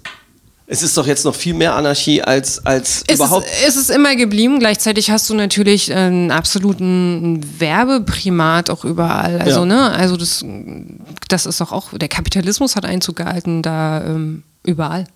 Ich sage sehr oft Turbokapitalismus mittlerweile, weil das ist ja das Problem so richtig. Es ist ja nicht mehr dieser, dieser flauschige äh, 60er Jahre Kapitalismus äh, mit Absicht in Anführungszeichen sprechen, gesprochen, wo der ehrliche Arbeiter noch irgendwie ehrlichen Lohn irgendwie erlangen konnte und wo man vom Tellerwäscher zum Millionär werden konnte irgendwie. Jetzt kannst du ja mit äh, drei illegalen Klicks auch irgendwie Angeblich. angeblich Vielleicht. Rich Kid werden. Zumindest wenn ich den Werbeanzeigen glaube, die ich gesehen habe. Ich mache ja auch Musik und so. Mir wird ständig versprochen, dass ich nur 1000 Euro ausgeben muss und dann auf einmal eine Million äh, Views auf meinen Videos habe oder sowas. Das wird mir. Also mich überfordert das in Teilen total. Äh, Ich bin ganz bewusst auf gewissen Kanälen nicht. Ich war mal kurz auf Twitter. Äh, Auf welchen Kanälen bist du denn? ich bin auf Instagram. Hm? Punkt. Wenn du jetzt Social Media Kanäle nimmst. Ja, ich habe auch noch ein Facebook. Äh, ist ja eins Meter. Profil, wobei ich also auf beiden Kanälen nicht konsumiere, als dass ich da irgendwie selbst irgendwas hochlade. Ne? Es ist, also wie gesagt, ich, ich, ich bin sozusagen gefühlt mit äh, meinen ehemaligen SchulkameradInnen in Kontakt, weil ich einfach sehe, was sie machen, weil sie das äh, frank und frei posten. Aber ich habe mit denen seit Jahren kein Wort geredet. Weißt du, was ich meine? Deswegen bin ich da ganz gern mal. Weißt du, was ich meine? Ist schon so ein bisschen so eine Annäherung Weißt du- wieder an die. ich? Ich weiß. Aber warte, ist das jetzt schon, ist das ein Twen oder ein Teen-Style? Aber ist geil. Weißt du, was Vielleicht ich war ich auch zu lange in Berlin einfach. Ich ich in Neukölln gelebt. Das färbt der Umgang prägt den Menschen. Das hat meine Oma schon immer gesagt. Also es ist, ja, es gibt so ein paar Wahrheiten, die bleiben. Vor allem, vor ein paar Jahren hätte ich noch gesagt, dann bist du doch jetzt in Neukölln aufgewachsen. In Wirklichkeit ist es aber jetzt schon Wedding. Äh, Wedding. Wedding. So, aber jetzt kommen wir mal wieder äh, zurück, weil äh, alles, was wir jetzt gesagt haben, das war eine Mischung. Wir haben angefangen, versuchen zu analysieren, aber dann haben wir jetzt gerade eine Aufzählung der Zustände gemacht. Äh, du bist die, die eigentlich quasi Medienkompetenz ausbilden möchte. Wie kann man das denn machen? Ich habe einen sehr, sehr wichtigen Menschen, äh, den ich schon sehr oft zitiert habe hier an dieser Stelle, immer genau exakt an dem Punkt. Und äh, die Frau hat zu mir gesagt, der einzige Weg noch aus dieser Scheiße rauszukommen, ist sofort aufzuhören, den ganzen Quatsch zu konsumieren. Alle, sofort. Welche Scheiße meinst du denn jetzt? Na, den ganzen Medienquatsch. Nicht, nicht mehr konsumieren. So weit wie möglich einschränken, um zufriedener zu sein, um für sich selbst Dinge zu entwickeln. Guck mal, du bist aus Berlin abgehauen. Erstens mal wegen Nein. des Pendels und zweitens mal wegen der Liebe, aber auch, weil die Stadt natürlich auch völlig irre ist. Also allein ist schon da, super. du, du wohnst in einem, ja, aber für zwei, Also. für zwei Kinder. Äh, und äh, ja, echt, wenn du dich entscheiden müsstest, Stadtfeld, Magdeburg oder Sudenburg, wo du wohnst, Berlin. oder, oder Berlin selbst. Also mittlerweile bin ich so weit und würde dann eher wieder aufs Dorf ziehen. Nee, das ist ja, Aber wenn ich- neue Töne. Ja. Aber äh, wenn ich mich entscheiden müsste, dann Berlin. Ganz Privat oder für deine Kinder? Also ich- also persönlich oder für deine Kinder? Naja, ich plane jetzt mit meiner großen Tochter schon. Also, weil sie war, als sie klein war, war ich oft mit ihr in Berlin. Sie hat das quasi ein bisschen aufgesogen und sie sagt, wenn sie mal studiert, vielleicht macht sie das ja in Berlin und das, ich äh, unterstütze sie da auf jeden Fall. Wahnsinn. Ähm, äh, ob man dann eine Wohnung kriegt, das sei noch dahingestellt. Meine erste Wohnung in Berlin, ich hatte noch einen Badeofen. Ey, du krass ab. Ich hatte eine Gastherme in der Küche, einen Kachelofen in der Wohnstube und einen Badeofen im Badezimmer. Ich musste Feuer machen, wenn ich duschen wollte. Baden. Wir müssen beide wirklich aufpassen, dass wir nicht äh, immer vom, von den alten Geschichten erzählen, weil ja, nee, meine genau. erste Äh, Zeit in Berlin waren besetzte Wohnungen, wo die Leute in Westen abgehauen waren und da hat niemand irgendwas, ich habe nicht mal Miete mega. bezahlen müssen. Ja, ja, ja, ja. Geil, ne? Äh, aber um nochmal auf zurückzukommen, die ganze bezahlen, Scheiße, ganz ja, also ich weiß nicht, es gibt ja ein paar, äh, ich glaube, der Film heißt äh, Social Dilemma, der ist auch, ähm, das war so mit der erste auf Netflix, ohne das jetzt irgendwie bewerben zu wollen. Aber das ist ein Film, der dir tatsächlich die Dimension aufzeigt. Ich kann auch, wie gesagt, ähm, Permanent Record von, von, von Edward Snowden empfehlen. Solange du dich bewegst im Internet, jeder Smartphone-Besitzer oder du halt regelmäßig, du hinterlässt Spuren. Also wenn du, wenn dir Datensparsamkeit, Datenschutz, dein persönlicher äh, Datenschutz äh, wichtig ist, dann musst du es lassen. Es gibt, glaube ich, keinen anderen Weg. Genau. Ja, selbst mit ähm, Avatarnamen und, und Angaben über Alter, Geschlecht etc. pp., die man natürlich generell immer nie äh, wahrheitsgemäß angeben sollte, wird trotzdem, werden Metadaten erhoben. Das, das ist so. Punkt. So. Nichtsdestotrotz fände ich es schon fast auch ein bisschen dolle rückwärts gewandt zu sagen, dann wird irgendwie alles besser. Also das Internet wird nicht weggehen. So. Ähm, Und du wirst wahrscheinlich, für dich alleine kannst du diese Entscheidung ja vielleicht auch noch treffen. Aber ich weiß nicht, so, sobald du Kinder hast, ähm, Geschwister, Freunde, wird dich dieses Thema beschäftigen. Hast So. du Oder deinen Konsum im Griff? Also, was machst du, das Letzte, was Na, du machst, glaub, bevor hab- du die Augen zumachst? Hast du, machst, schaffst du das Handy aus dem Schlafzimmer rauszulassen? Und Äh, sowieso. auch bevor- Okay. Also dafür habe ich zu viel Angst vor Elektrosmog. Nein. Nein, kleiner Scherz. Aber nee, äh, ele elektronische Geräte habe ich nicht im Schlafzimmer. Also, aber das hat auch den Hintergrund, weißt du, wenn ich, also ich bin wirklich ein Murmeltier und ich bin wirklich garstig, wenn man mich weckt und würde da irgendwie das Handy klingeln. Also, nee. Nee, es geht ja darum, dass die meisten Leute äh, entweder das Letzte oder das Erste, was sie Ja, machen, ist dann halt dieses Ahnung. grün-weiße Gesicht, was man dann Ja, hat. also Weil ich, es, ja, das, echt, das gibt ja auch so genau, das heißt, irgendwas soll das mit dem Kopf machen oder mit irgendwelche Gehirnströme werden, Genau. Areale, wenn du, puh, keine Ahnung, ich, also wenn ich müde bin, bin ich müde, äh, kann ich schlafen, ob ich nur vorher Fernsehen geguckt habe oder auch noch auf mein Smartphone, aber ich ähm, brauche das nicht, aber wenn wir mal da anfangen, also Stichwort Kinder, war es mir halt wichtig, meinem Kind irgendwann zu sagen, so, du schläfst nicht mit Handy auf dem Nachttisch ähm, ein, so, das Handy geht ins Handybett, genau, ja. so. was, das Handy geht ins Handybett? Ins Handybett. Wann hatten deine Kinder Handy? Ab welchem Alter? Naja, also ein eigenes bekamen sie, ähm, glaube ich, das war zweites Halbjahr, dritte Klasse. Das war aber noch kein Smartphone, das war ein Handy, mit dem sie telefonieren konnte Das- und SMS schreiben Was die konnte. Leute jetzt auch haben, diese Alarmuhren, die es halt auch gibt, die finde ich ja, ziemlich cool. Smartwatch quasi Ja, oder diese, ja. aber die hat erst, erst später und es ging damals darum, dass sie, weil sie den Schulweg, wir haben in Sudenburg äh, gewohnt und sie ging ähm, nee, vom Hasselbergplatz zur Schule.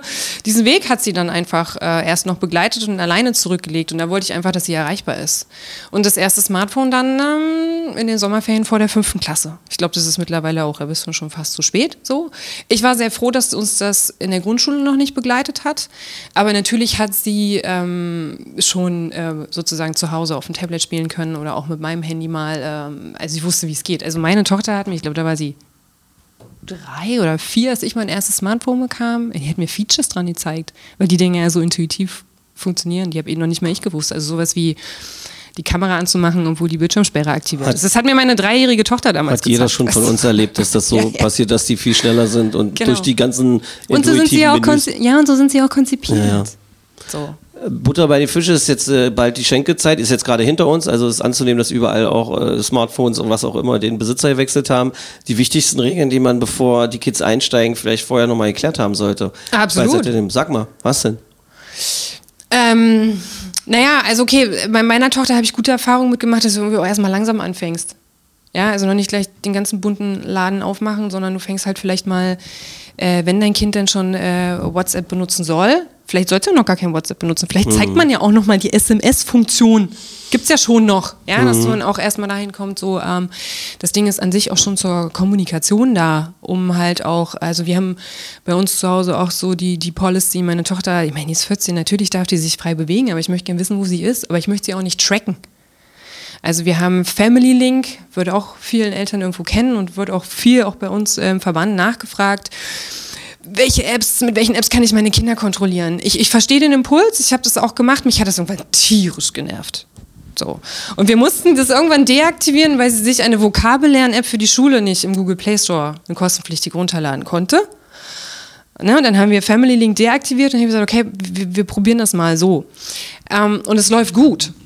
Es läuft aber auch deswegen gut, weil es natürlich vielleicht diese gewisse Zeit der Kontrolle gab, die dazu führte, dass wir immer wieder äh, raufgucken. Also ich glaube, es gibt zwei wichtige Aspekte für Eltern. Es ist A, Verhandlungen darüber, wie viel Zeit man vor dem mobilen Endgerät oder auch ähm, im Internet oder mit dem Zocken verbringt. Ja. Und zu wissen, was die Kids da machen. So. Sich Und- dafür auch interessieren. Also Absolut. Auch Das Sachen, ist- die abschreckend sich erklären lassen, oder was? Also, meine Tochter war, wie gesagt, noch relativ klein, aber es fing so an, dass das irgendwie auch beefy wird, weil es ist ja ständig, letztendlich gerade wenn du unter Family Link dein, dein Kind stellst unter diese Kontrolle, es ist ja ein pures Machtgefüge, was du da drin Für hast. alle, die jetzt nicht wissen, was Family Link ist, vielleicht kannst du noch mal kurz. Naja, das ist halt eine, eine App, also du hast dir auf deinem Handy ähm, als Elternteil und das kind, au- dein, dein Kind auch und du kannst halt sehen, wie lange ist dein Kind äh, äh, sozusagen am, am Handy, was macht es da und du kannst auch alles regulieren. Also du kannst diese Zeit festlegen, ähm, wann das Handy ganz sogar ausgeht oder wann es gewisse Apps nicht mehr äh, benutzen kann. Ähm, es ist ein Kontrollinstrument, eine Kontroll-App. Das Interessante ist, die Kids können das ja auch jederzeit deaktivieren. Das wissen die auch. Also ich glaube, man muss es sogar zusammen einrichten. Ähm, aber ich habe gemerkt, das war so ein Schlüsselmoment bei mir. Es war tatsächlich mal eine Fortbildung, da war ich noch nicht bei FJP Media, die ich dort gemacht habe. Da ging es um medienpädagogische Methoden, die für mich erstmal diesen Horizont aufgemacht hat. Ähm, dass das ja auch alles nicht verwerflich ist. Also das ist A, ne, das Internet ist halt da, die Kids sind da sowieso und es gibt vor allen Dingen ja auch, es gibt ja, die kann ich auch, also bei einem kreativen und tollen Potenzial extrem viele Gefahren und ich finde es total wichtig, dass die Kids darüber Bescheid wissen. Und vor allen Dingen äh, ist es dann für mich als Elternteil nochmal total wichtig, mit meinem Kind darüber im Gespräch zu bleiben. Und das war wirklich ein entscheidender Moment. Nach dieser Fortbildung habe ich das erste Mal, ich habe immer so aus dem Augenwinkel gesehen, was meine Kinder machen. Die fanden das immer total hohl, diese Apps, die sie da spielen. So. Aber auch da wieder mein elterlicher, erwachsener Bewertungsmaßstab. Und ich habe sie dann einfach mal gefragt, erzähl mal, was ist das denn für ein Spiel? Worum geht's denn da? Warum spielst du das denn gerne? Und mein Kind ist richtig aufgeblüht. Also das, das war so simpel, dieses so, aber meine Mutter hat irgendwie Interesse daran. Und dann ist es natürlich, was man dann als Erwachsener schaffen muss, aber das ist eigentlich auch gar nicht schwer zu sagen, ich kann das ja alles finden, wie ich will. Hohl und noch höhler. Höhler, Höhler. vielen Dank für dieses. Ich beantrage hiermit den Pulitzerpreis für Stefanie Goller. Hohl Gott, oh und Gott. Höhler. Hohl und Höhler. Nein, genau. Ähm, Nee, wir- wir ich, kann ja finden, ich kann das ja finden, wie ich will, aber ähm, ich meine, unsere Kids finden wahrscheinlich auch blöd, was wir da machen, einen Erwachsenen im Kram, zum Teil, weißt du, ähm, im Internet oder wie wir Ein kommunizieren. Stück weit geht es schon äh, um das eigene Ego, was man da im Griff haben muss. Ja. Wer ist mir jetzt eigentlich wichtig? Ist jetzt mein Kind wichtig oder mein eigenes Ego? Möchte ich, dass mein Ja. Kind das, was ich gut fand, jetzt auch gut findet und was ich schlecht fand, schlecht findet? Das äh, lässt sich ja zurückverfolgen. Das war mal mit Musik und Mode sehr, sehr lange, weil es keinen Katalyta Katalysator wie das Internet gab und jetzt geht es halt alles viel schneller und wechselt sich halt auch immer so schlimm ab. Ja, Du hast gesagt, auf die Gefahren des Internets hinzuweisen. Was meinst du Also einfach äh, sagen, pass mal auf, äh, das sind Seiten, dafür sind die Abgründe des Darknetes.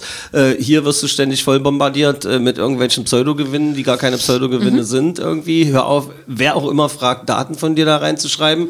Und hier ist noch diese Pornoabteilung, die auch nicht besonders cool ist, die wahrscheinlich von euren Jungs schon längst einfach leer geguckt wurde. Äh, so oder was? Naja, also ähm, alle Apps, die du benutzt, gerade die Social Media Apps, äh, haben Altersbeschränkungen. Die sollte man irgendwie schon mal kennen. Aber es gibt da wirklich auch für Eltern ganz, ganz tolle Seiten im Internet und das ist die Seite an Medienkompetenz für Erwachsene. Die Informationen sind alle da, auch im Internet, über das Internet, über die positiven und negativen Seiten. Und man muss sich da ein bisschen reinhängen. Das, hat, das erfordert Zeit. Und es ist irgendwie nochmal ein weiteres To-Do auf dieser sowieso schon unendlichen To-Do-Liste. Aber auch das ist Alterskompetenz und du wirst als Erwachsener auch total viel lernen. So. Man hat beispielsweise, wenn wir jetzt die, wenn ein Kind kommen will, irgendwie TikTok und so, ne? Also hatte ich ja mit meiner Tochter, die ist jetzt 14, darf sozusagen offiziell TikTok, auch von der Altersbeschränkung her. Aber man hat ja auch ein ganz gutes Argument in der Hand, wenn man so, naja, wie alt bist du denn? Du bist zwölf, aber, ne? Also du darfst noch gar kein TikTok, so ungefähr. Ähm, aber das muss man erstmal wissen und warum es diese Altersbeschränkung gibt. Ähm, jede App, die du einrichtest, solltest du im besten Fall am Anfang mit deinem Kind zusammen einrichten und natürlich irgendwie alles auch äh, deaktivieren, was von dir Daten sammeln willst. Das, das kannst du auch im Nachhinein noch machen. Aber ähm, auch da ist es ganz dolle wieder irgendwo, ähm, was ist denn die Währung im Internet? Das sind die Daten. Du hast eine vermeintlich lustige Zeitvertreibs zwischendurch immer mal wieder Daddle-App die kostet nichts, ist ja super so, aber am, Antwort, am Anfang musst du irgendwie dem zustimmen. Standort, äh, App-Tracking, da klickst du ja ganz so, ja, ja, ja, ja, ja. Nee. Dann darf's halt eine, dann muss es halt eine andere App sein. Also das sind bei uns so, also da, also das musst du haben wissen. Ähm, warum ist diese App kostenlos? Warum will die diese Daten haben? Ja klar, ich meine, das, das ist irgendwo für die äh, pures Gold. Und neulich kam halt, wie gesagt, meine Tochter, irgendeine Sticker-App. Ich sag so, nee, also wenn du da das äh, App-Tracking nicht deaktivieren kannst, dann muss es halt eine andere Sticker-App sein, aber die nicht. So, gibt ja tausend andere. Das ist halt das Ding. Und sobald die auf Social Media unterwegs äh, sind, ähm, na, diese, weiß nicht, die, die Kontos natürlich auf privat stellen, ähm, einfach auch zu wissen, wer kann dich kontaktieren, weil ähm, da hast du halt riesen Einfallstore für, für Cybermobbing, für Cybergrooming. Das ist eigentlich, glaube ich, das, was so ähm, für die Kids Mobbing am wissen die meisten, Grooming. ja, sozusagen die, die Kontaktaufnahme im Netz, meistens von Erwachsenen, ähm, die dann letztendlich, also das, das ist noch eine Dimension ein Spiel, da muss man auch erstmal drauf kommen. Ähm, Tochter stand da irgendwie so, ich möchte Roblox spielen. Und Roblox ist an sich nicht das eine Spiel, sondern Roblox ist, ist der Name der App. Und dahinter verbirgt sich eine riesengroße Spielewelt. Also es sind ganz verschiedene Spiele. So, ja. Also das muss auch erstmal wissen. Musst du halt, also als Eltern immer auch mal recherchieren, so was ist das, wie funktioniert das, so.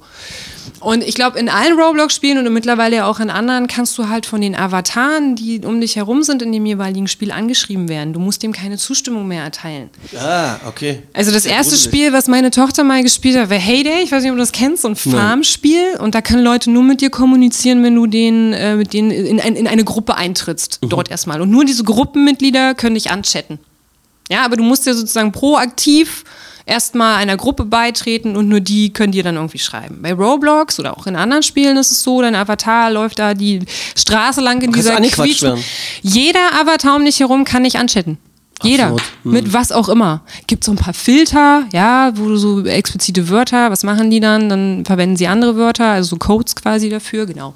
Naja, und dann chattest du halt, ist ja vielleicht auch erstmal nichts bei und dann wird vielleicht, ah Mensch, hier komm, lass mal über WhatsApp chatten. Dann gehst du, ziehst du diese Kommunikation aus diesem Spiel raus auf einen Social Media Kanal und dann, keine Ahnung. Und dann ist, also ich habe das, ähm, ich glaube, das ist Klasse 6, ähm, in der Klasse weiß ich halt durch Elternvertreter ein so ein Spiel, ich glaube, das war Brawl Stars.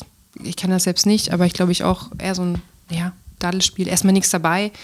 Und dann äh, schloss sich da eine Kommunikation an. Ein Mädchen, also hat sich als Mädchen ausgegeben, z- 14 aus Berlin, erstmal so angebandelt, willst du mein Freund sein? Dann waren die halt irgendwie befreundet, dann war, dann, dann kam so voll die Story, die sich da anschloss. Dann war sie schwanger, und ob er sie nicht sozusagen irgendwie dann äh, ja, auffängt, ist gerade alles so schwer und schwierig. Und die waren dabei, schon ein Treffen zu vereinbaren. Und dann ist zufällig die Mutter drauf gekommen, dass es diesen Chat gibt. Versteckt die WhatsApp, versteckt auf, also im Handy unter Family Link Kontrolle, Oh, den WhatsApp dann auf dem Tablet aber versteckt. Die hätten sich fast getroffen. Und wer stand natürlich dahinter? Irgendwie ein, Vogel. ja, Leute, die das jetzt hören, ähm, sind unter Umständen insofern eingeschränkt, als dass wir beide relativ schnell sprechen. Mhm. Äh, das eine oder andere Alarmwort wird trotzdem in den Gehörgängen hängen geblieben werden und vielleicht den, äh, das Verlangen ausgelöst haben, dann ins Gespräch zu kommen. Also Eltern können äh, für Beratungen jeglicher Art auch zu euch kommen? Oder wo würdest du die hinschicken, wenn sie sich nämlich über das alles informieren können? Weil ich finde nämlich auch, sich im Internet übers Internet zu äh, informieren, birgt zumindest die Gefahr, wenn ich unsicher bin, weiß ich auch nicht, auf welcher Seite ich da lande Absolut. und wo ich nachfrage und so. Was sind denn so Safe Spaces für Menschen, die, äh, die, die halt Informationen brauchen und sich aber Ja. auch unsicher fühlen? So, weil sie ja quasi wie Legastheniker, quasi Internet-Legastheniker unterwegs sind, zumindest für diese Generation. Und das ist ja nichts Schlimmes, da muss man sich ja überhaupt nicht Absolut verstehen. Ich, ich wäre froh, wenn ich nur die Hälfte wüsste von dem, was da los ist. Ja. Ähm, also äh, absolut, FÖP auf jeden Fall, egal in welchem Projekt wir sind. Äh, wir haben eine Telefonnummer der Medientreffzone direkt am Uniplatz. Da kann man im Prinzip reinmarschiert kommen, wenn man möchte. Wir würden diese Fragen beantworten, ob das nur äh, in unserem Konzept steht oder nicht. Aber solche Themen und solche Fragen würden dann in erster Linie an die Servicestelle Kinder-Jugendschutz gehen. Ist in der Tat so, wo dann ab dem 01.01.2025 niemand mehr erreichbar sein wird. Stand heute. Ähm, ansonsten im Internet, also Uport ist beispielsweise eine Seite, ähm, die speziell sich auf das Thema Cybermobbing ähm, spezialisiert hat und vor allen Dingen auch eine Peer-to-Peer-Beratung dort anbieten. Also dort kann man mit Jugendlichen sprechen. Wenn ich als Jugendlicher jetzt betroffen bin oder vermute, kann ich dort anrufen und re- spreche mit einem Jugendlichen, der sich in dem Thema auskennt. Ist für Eltern Uport. Uport, also Nicht zu verwechseln mit etwas Nein. anderem, was als Fuß Fußballkabinenwitz jetzt durchgehen würde, den ich nicht formuliert wissen möchte. genau. Uport. U-Port, also J-U-U-U-Port. Ähm, und äh, ich finde die Seite für Eltern nochmal ganz interessant. Da gibt es so eine Seite irgendwie, wo Jugendliche Fragen abwerfen. Die sind nicht nur äh, auf das Thema Cybermobbing begrenzt. Und das Blick, gibt nochmal so einen kleinen Einblick in diese jugendliche Seele, sage ich mal, mit den Themen, die sie da irgendwie im Netz, mit denen sie sich konfrontiert sind. Du hast es vorhin schon angesprochen. Pornografie ist natürlich irgendwie äh, ein Thema. Bilder, die sich da hin und her geschickt werden. Bilder ist ein Riesenthema. Ich will gar nicht wissen, wie über sämtliche Generationen hinweg da an Urheberrechtsverletzungen sekündlich stattfinden. Ja, so diese Begriffe wie Recht am eigenen Bild sollte jeder irgendwie kennen. Und nein, es ist nicht okay, äh, irgendjemand ohne sein Einverständnis zu fotografieren und dieses Bild in den Klassenchat äh, zu stellen. So, ne? Ist es einfach nicht. Ähm, du bist als Erwachsener ruckzuck im Besitz von Kinderpornografie, wenn du vielleicht nur eine Beweissicherung machen willst in einem Cybermobbing-Fall, wo explizitere Fotos ausgetauscht werden, die vielleicht mal ausgetauscht wurden unter zwei, die sich irgendwie grün waren äh, und verliebt miteinander waren und sich dann entliebt haben und dann will der eine dem anderen was auswischen. Ja, und dann ist so nachher, irgendwie geht's im Klassenchat ab, dieses Bild von dir kursiert, ist dir wahnsinnig peinlich, du vertraust dich einer Lehrerin an, die sagt, schick mal, damit ich, nee, auf gar keinen Fall machen, dann hat sofort eine strafrechtliche Dimension. Passiert Ja. übrigens nicht nur Kindern. Natürlich nicht, natürlich nicht. Aber ähm, Verrückt. ja, absolut. Verrückt. Äh, ich habe ja mal das Privileg äh, erleben dürfen bei euren äh, Fairtrade. Fair, Fairtrade. Fairtrade. Wie war jetzt Versprechen. Was? Fair, Versprechen. Fairtrade. Versprechen, äh, Jungs, eine, äh, so, ein, so, ein, so ein Workshop mitzumachen. Das war wahnsinnig toll Ja. an dieser Stelle. Deshalb, es, es wäre Quatsch natürlich, wenn du sagst, dass du äh, da jetzt nicht so hängend drin bist, dass wir darüber jetzt äh, intensiver sprechen. Also wer Die Probleme tatsächlich, ganz kurz auch, die haben eine Beratungsfunktion Unbedingt auch. melden. Ja, Unbedingt absolut. dort melden. Also, Wahnsinnig mhm. toll. Ich hatte das Glück mit dem Vollanwalt, der da auch unterwegs war. so Janusz. Und ähm, äh, das war schon äh, wahnsinnig erhellend, auch für jemanden, also ich würde mich jetzt äh, als jemand, der viel arbeiten muss im Netz und so weiter auch, ähm, ich habe eigentlich gedacht, dass ich da schon relativ einen Schein habe, einen Ahnungsschein, wie man so schön gesagt hat, in meiner Generation, 72 geboren. Ähm, aber äh, da kann man immer, und das ist ja fast monatlich, was man mittlerweile, ach, was weiß ich, wöchentlich, was Klar. an neuen Sachen so aufkommt, ähm, auch an Betrugsmaschen und was weiß ich nicht alles. Warum ist denn das nicht möglich, sowas umfänglicher, um nicht zu sagen vollumfänglich, äh, in den Unterricht ordentlich einzubauen? Ich weiß es nicht. Nee, sag mal, jetzt noch, also du kannst es wirklich nicht sagen. Ich weiß es wirklich nicht. Das ist, das ist meine Vision. Also, als ich damals nach Magdeburg kam und für mich überlegt habe, okay, wo soll es denn beruflich hingehen? Und ich wollte halt Medienkompetenz voranbringen. Gar nicht mal zielgruppenspezifisch. Ich habe es speziell im Homeschooling nochmal gemerkt, wo ich auch dachte, so Leute.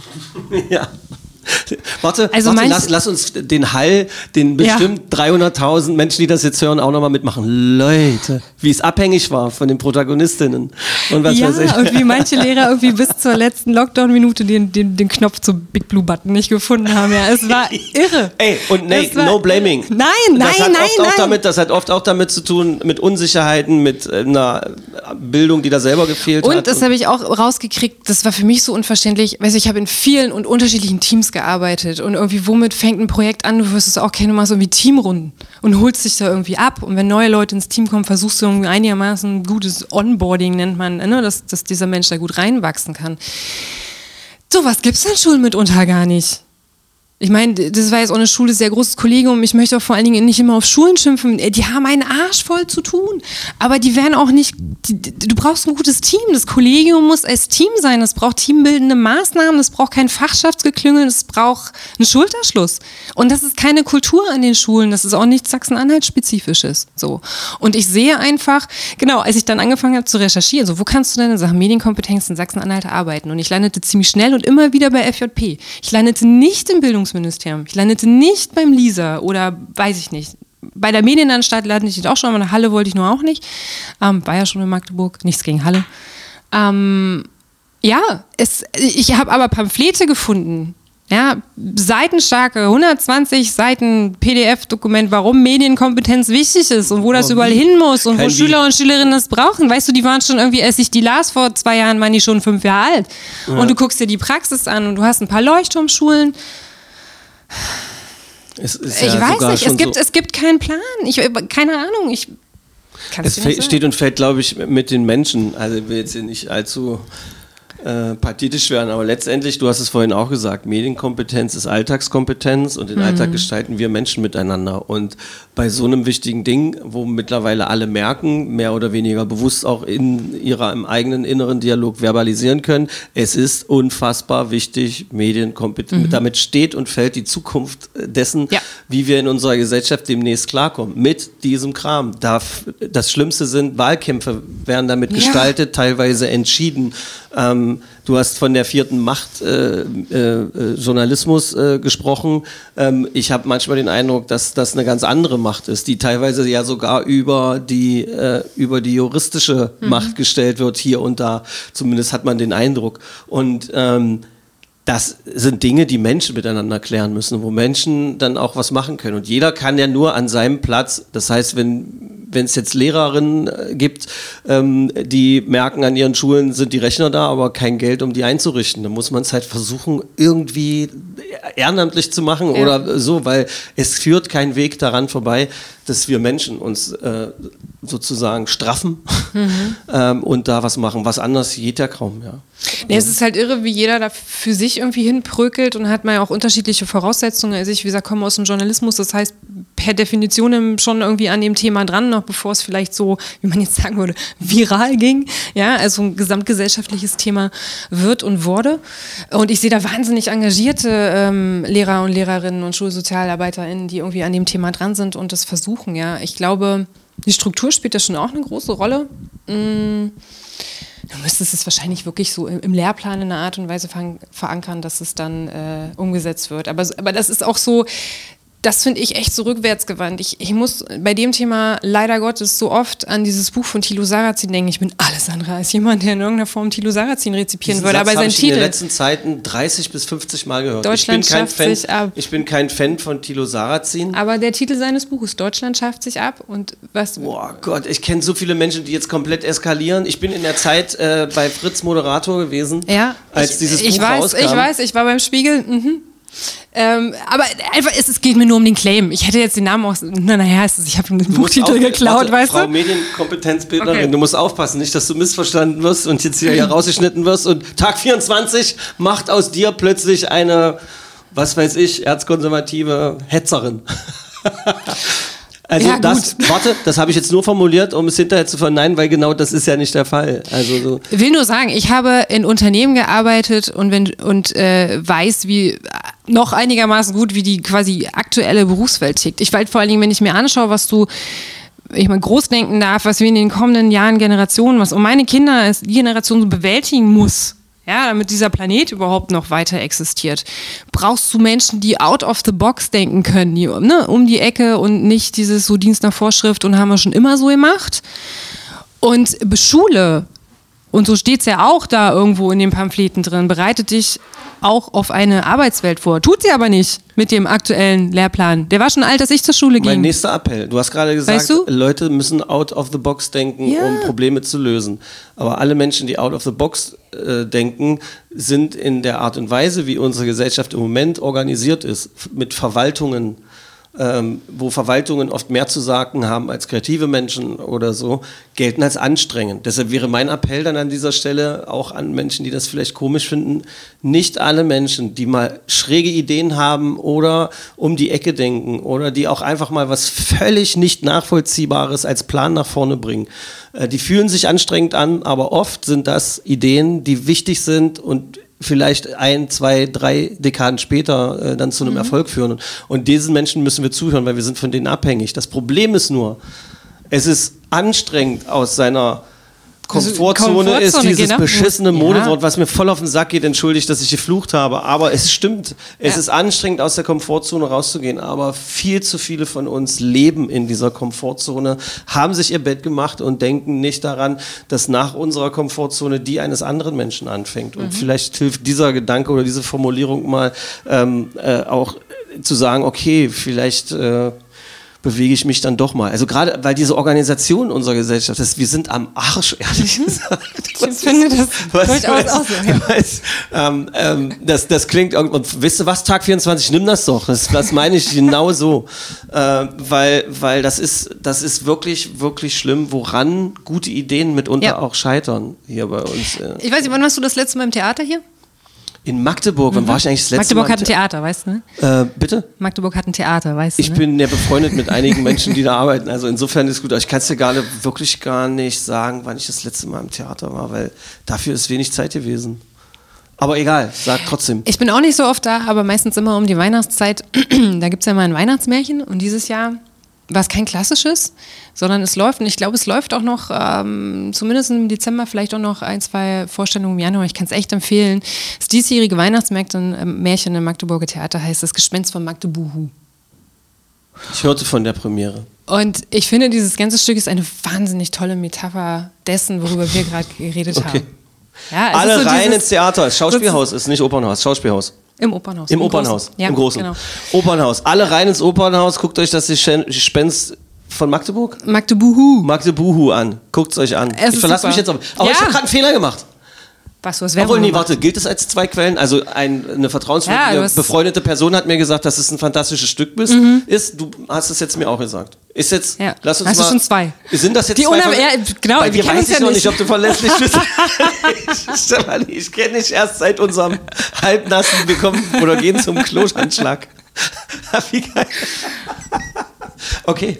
Schön, diese Empfehlung. Ich danke dir. So, was hast du beim Spiegel eigentlich alles für Mist verbockt? Erzähl doch mal. Ist Oh, die Kritik an, den, an, an diesen Medien berechtigt, die da gerade immer mehr und mehr aufkommt?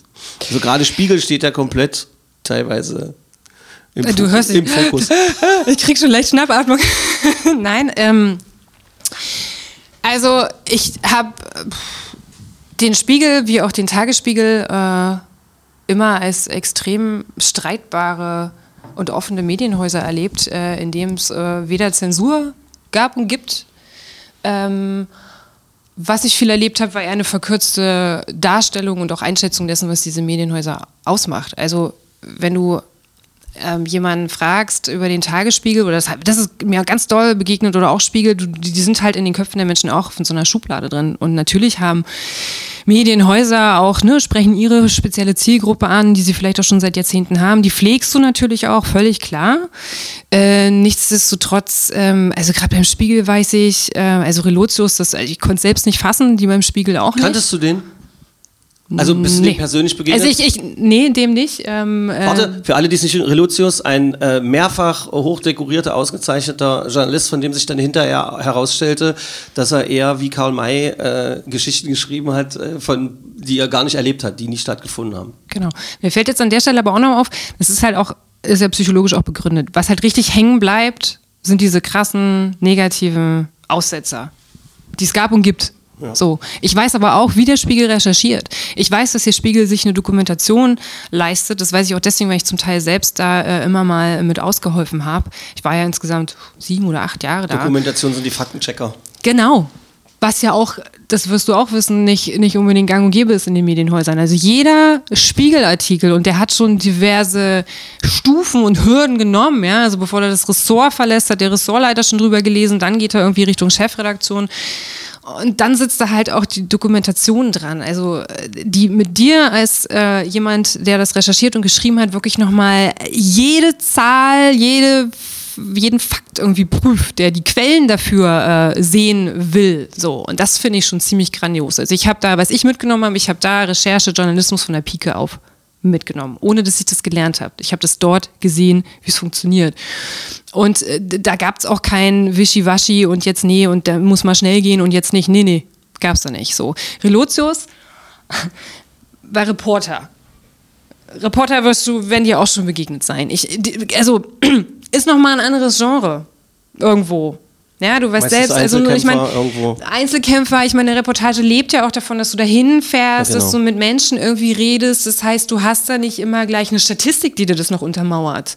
Ja, da hast du die szenischen Einstiege, da hast du irgendwie so, Ja, du verlässt dich auf den Menschen dann und das, was er da erzählt. Ja. Absolut, und du verlässt dich ja auch auf deinen Reporter. So. Ja, das meine ich, ja. Ja, oder die Reporterin, das ist auch äh, völlig klar. Also das ist, sagen wir mal, das, was, ähm, weshalb das passieren konnte. Aber an sich weiß ich ja, wie gesagt, ähm, wie hoch äh, Recherche und Faktencheck da gehandelt wird. So. Ich glaube, was halt passiert ist, dass du natürlich da, und das finde ich total interessant, was ich eben noch sagen wollte, warum diese Medienhäuser auch in den Schubladen stecken, oft durch die Meinungsbeiträge.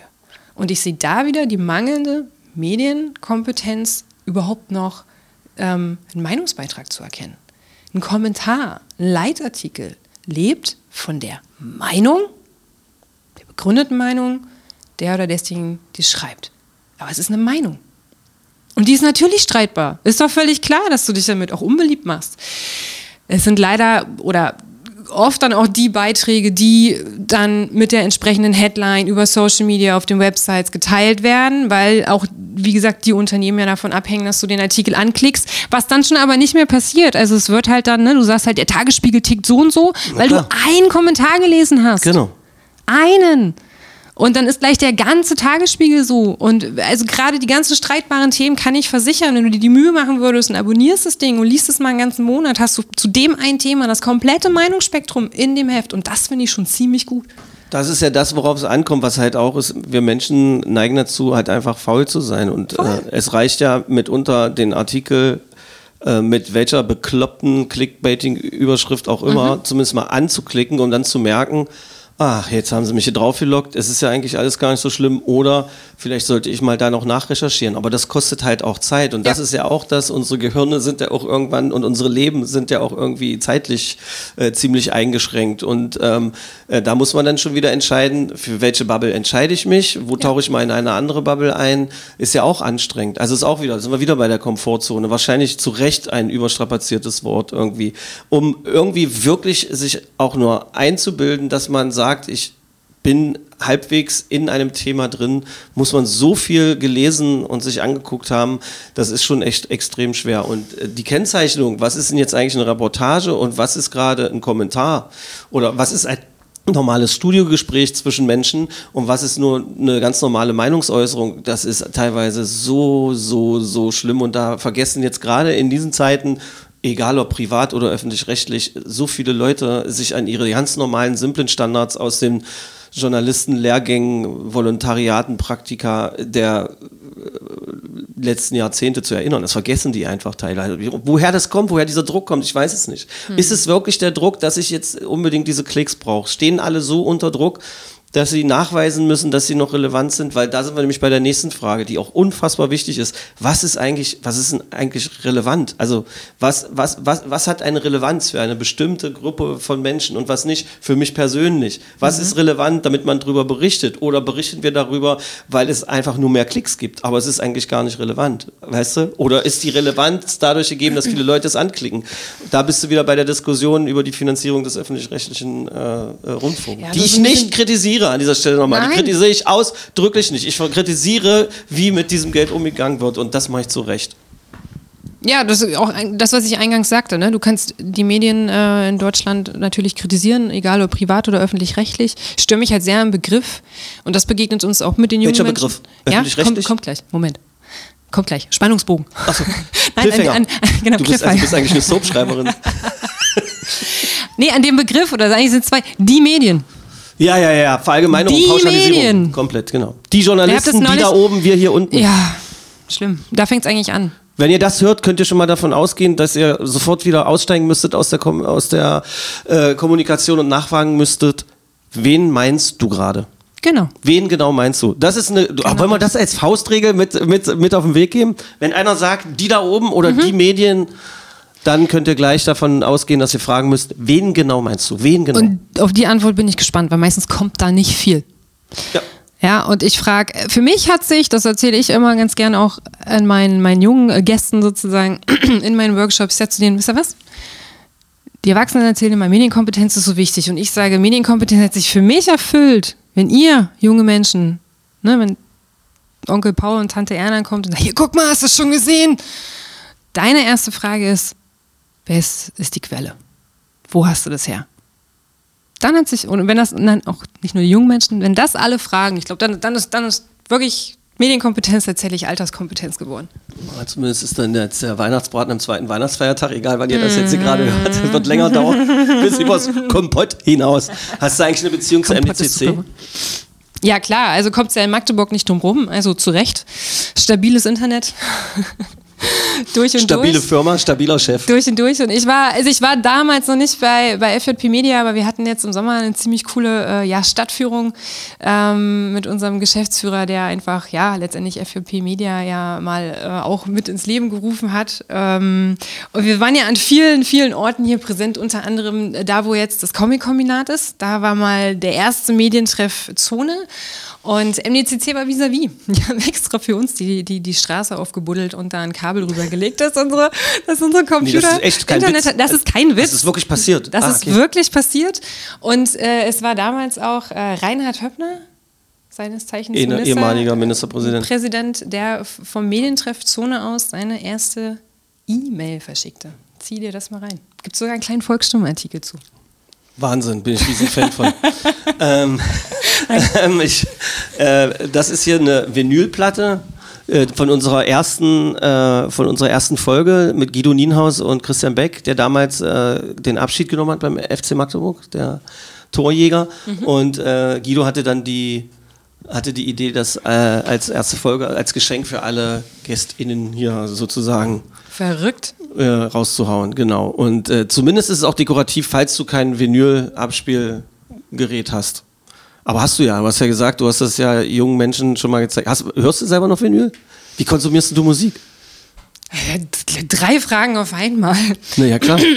Mir fiel gestern erst wieder auf, da wollte ich, glaube für irgendjemanden, meinem Vater, äh, CDs. Du erinnerst dich? Ein beliebtes Weihnachtsgeschenk. Wolltest du die brennen? Ah, nee, kaufen? Nein, aber ich, ist, also CDs fallen ja eigentlich völlig weg. Nee, Immer heutzutage streamt Das jeder Medium Musik. der Zukunft. aber schade eigentlich, ne? Nee, ich. ich Nee, äh, jein, aber ich, ich so für, als Geschenk. Also so eine selbst, so wie damals die Kassetten, konntest du ja auch CDs, ne? aber ich finde, da ist äh, Vinyl irgendwie. Ja, Ach, du meinst, Vinyl weil man die brennen was. konnte, so als Mixtapes oder was? Weil die oder? so schön persönlich sein konnten. Aber das kannst du ja online jetzt auch mal, ist auch schön. Und dann ist, ist natürlich deine, deine Kreativität gefragt, ob du dann, äh, wie du den Link verpackst. Mit, kannst du ja, Kann man schlecht eine Schleife drum binden, ne? warum denn? Kann man. Es geht ja, geht- also man kann ja, es, Ja, ja, man kann im Internet alles machen. hab ich mal Nein. Ja. Okay, also Vinyl hörst du gar nicht mehr. Ähm, nicht. wir wir brauchen tatsächlich einen neuen Plattenspieler. Dann, dann wieder. Aber Und- der, der, der, der Klang ist schon, ist schon super. Neulich saß ich bei einem äh, Freund, der hatte eine. Was war denn das? Oh ja, Nirvana. In Utero auf Schallplatte. Die dritte Nirvana-Platte. Das, das war grandios. Das, Das das auf. Platte war grandios, echt. Und ich, ich, ich kenne sie alle, aber auf Platte, das war nochmal ein ganz anderes Erlebnis. Ja, das ist wirklich wahr, aber das ist wiederum was, um das wirklich zu erkennen und genießen zu können, muss man sich Zeit nehmen. Ja. Und äh, Zeit für Genuss zu nehmen, ist auch so eine ganz, ganz wichtige Sache. Nicht immer nur rumhetzen und von einer Information zur nächsten, um sich dann von der nächsten Information wieder abzulenken zu lassen und gar nicht bis ins Detail gehen zu können, ist auch nur äh, auch ein Hinweis. Einfach gelassen versuchen, mal eher sich bei einer Sache länger aufzuhalten, anstatt zehn nur halbgewalkt irgendwie zu konsumieren. Magdeburg hast du schon gesagt, du bist jetzt gerade dabei, äh, es zu entdecken. Du bist in meinem Aufwachsstadtbezirk ja beheimatet in Sunburg. Da bin ich quasi groß geworden, bis ich 16 war oder 18. Ähm, und äh, was entdeckst du gerade so? Also ist dir was hängen geblieben, worüber es sich lohnt zu sprechen? Ja, ich, ich finde, es lohnt in Magdeburg immer wieder ähm, sozusagen Plätze aufzusuchen, also immer mal wieder hinzugehen. Ich glaube, ich bin so einmal im Jahr im Zoo. Ich war. Weil die sich so verändern, die Plätze. Also was, was in Magdeburg schon so ist, du hast immer so ein Stück Kontinuität da drin, aber es tut sich auch tatsächlich hier und da. Äh, Das klingt was. ein bisschen zwiespältig, aber auch irgendwie Ja, kann ich es. Also nachvollziehen. Also ich- ich, bin ja hier aufgewachsen. ich fühle mich auch jeden Morgen irgendwie so wie damals, aber trotzdem wieder ein Stück Nee, ich bin ja, wie gesagt, ich bin ja Mensch, egal, egal wo du mich hinschickst, also ich muss halt irgendwie so die Umgebung erkunden. Ja, ja. Ne? Also in Sudenburg dann einfach, also ich laufe dann einfach mal los und dann laufe ich in die Klausener Straße und dann steht da diese krasse Villa und dann will ich wissen, was hat es damit auf sich. Und dann stelle ich fest, sie steht zum Verkauf und dann rufe ich da an und tue so, als ob ich die kaufen will, damit ich Informationen kriege, weißt du? Sowas hast du gemacht? Ja, aber ich habe keine gekriegt. Ich glaube, ich war nicht die Erste, die anrief. Ähm, so, Welche Informationen wolltest du genau haben? Wem die jetzt gehört, wie viel sie kostet oder was sie haben wollen? Oder ja, was? eigentlich wollte ich einen Besichtigungstermin vereinbaren, damit ich da mal rein kann. Das ist ja noch krasser, als eine Autoprobe zu fahren, was man sich nicht leisten kann. Oder, ich glaube, unsere erste Wohnung äh, in Sudenburg. Du wolltest ein Rich Kid Profil anlegen. Nein, du, du nein, Du nein, ich habe auf so einen Makler gehofft, wo das alles noch so am Telefon und so. Und dann dachte ich, auf die Idee kommt doch keiner. Ne, ist ja keine Ahnung, hat halt nicht funktioniert. Aber naja, dann fange ich halt an zu recherchieren. Man findet ja dann doch einiges. Ich bin ganz erstaunt, wie viele Chroniken es hier gibt und wer da sich als Privatperson Sachen recherchiert hat. Ähm, sehr geil auch, ich weiß nicht, hier ähm, Braunschweiger Straße. Die Gärten Ja. und gegenüber die ehemalige Schokoladenfabrik. Ja. Genau, wir haben dort gewohnt.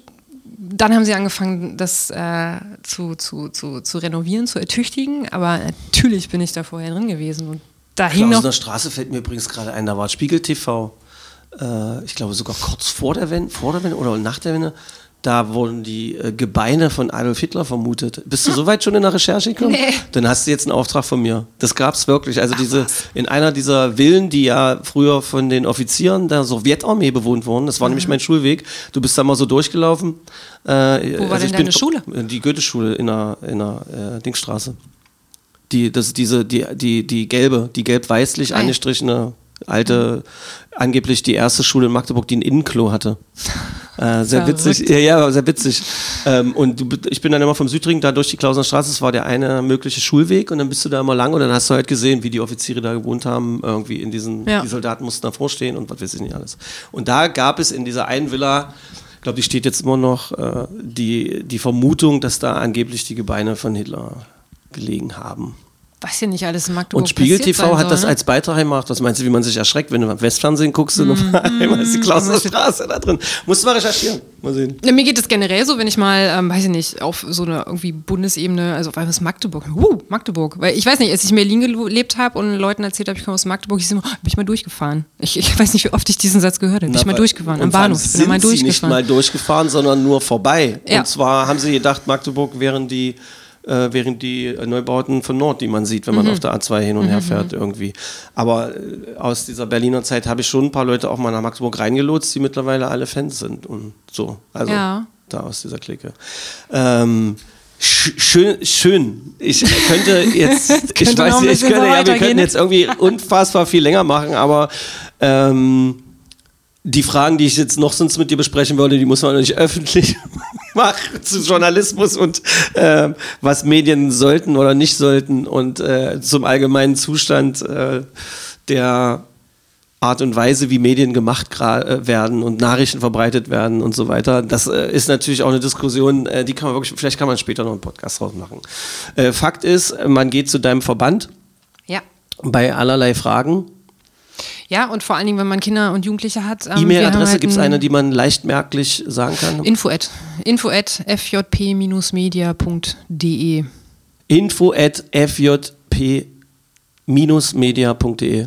Richtig. Ähm, ist dir mal aufgefallen, dass äh, dieses Minus immer eine komische Unterschwelligkeit erzeugen kann auch? Weil meistens steht da der Begriff für die Firma oder das, was sie ausmacht dahinter, aber und davor ein Minus. Und das wirkt auf mich immer komisch. Habe ich noch nie drüber nachgedacht. Geht wahrscheinlich nie mehr aus meinem Kopf. Jetzt habe ich dir? Gedanken vor mir Au. gepflanzt. Ja. Ähm, Dankeschön, ähm, Stefanie, das äh, Sensationspodcast für mich persönlich. Auf jeden Fall wirklich, das hat Spaß gemacht. Der ist wirklich sehr, sehr lang geworden. Das sehe ich jetzt Wow. hier auch gerade. Ähm, aber wir hoffen, dass wir euch auf jeden Fall vielleicht pff, in, in aller Meinungshaftigkeit, die hier dabei war, auch ein paar Fakten mitgeben konnten. Ich habe das zumindest hier und da probiert, wenn ich selber gemerkt habe, dass wir abgeglitten sind in unserer gegenseitigen Erzählerei. Ähm, erfrischend, wahnsinnig und eine absolute Einladung, ähm, bei euch mal vorbeizugucken. Dankeschön, Stefanie Goller. Vielen Dank, dass ich hier sein durfte. Magde Podcast. Wattefeuille von den Dächerpfeifen. Ein Podcast der MDCC.